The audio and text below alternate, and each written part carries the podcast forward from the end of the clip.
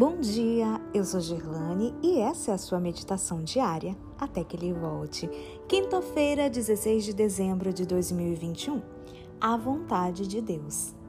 Verso de hoje, Salmo 143, 10. Ensina-me a fazer a tua vontade, pois tu és o meu Deus. Em nosso texto, encontramos a súplica humilde de um homem angustiado. No verso anterior, Davi pede ao Senhor para ser protegido de seus adversários. Supõe-se que o salmista se referia aos soldados comandados por Absalão, seu ambicioso filho. Caso seja essa a situação, percebe-se o grande drama que afligia o rei. Inúmeras perguntas lhe assaltavam a mente. Retaliar a atitude do filho? Ceder a ele o trono?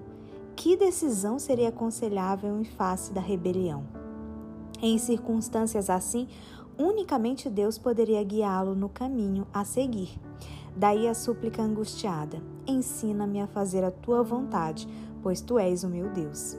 A semelhança do salmista, quando torturados por problemas angustiantes, devemos também pedir ao Senhor que nos mostre sua vontade e que, sobretudo, que nos habilite a realizá-la. No Getsemane, sentindo sobre si as sombras da cruz, Jesus derramou a alma em oração e agonia. O peso esmagador dos pecados do mundo pesava sobre seus ombros enfraquecidos. Nesse contexto, suplicou que, se fosse possível, aquela hora terrível passasse dele.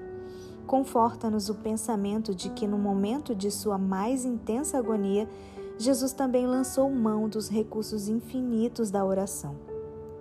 É impossível encontrar melhor prescrição que essa para os que estão aflitos. Deus é a primeira pessoa a quem devemos apresentar nossas angústias. Talvez não recebamos imediata resposta ou o alívio que buscamos, mas o simples fato de que levamos nossos problemas ao Senhor nos fará bem. Jesus, porém, não apenas buscou a Deus, mas se dispôs a se submeter à vontade do Pai. Não seja o que eu quero, e sim o que tu queres.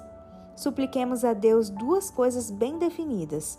Um, que nos faça conhecida a sua vontade, especialmente nos momentos difíceis da vida. E dois, e que nos ajude a executá-la para sua glória e nosso próprio benefício. Só assim seremos abençoados com a promessa sintetizada nas palavras de Jesus. Porque qualquer que fizer a vontade de meu Pai, esse é meu irmão, irmã e mãe. Ore hoje como o Senhor ensinou: seja feita a tua vontade, assim na terra como no céu.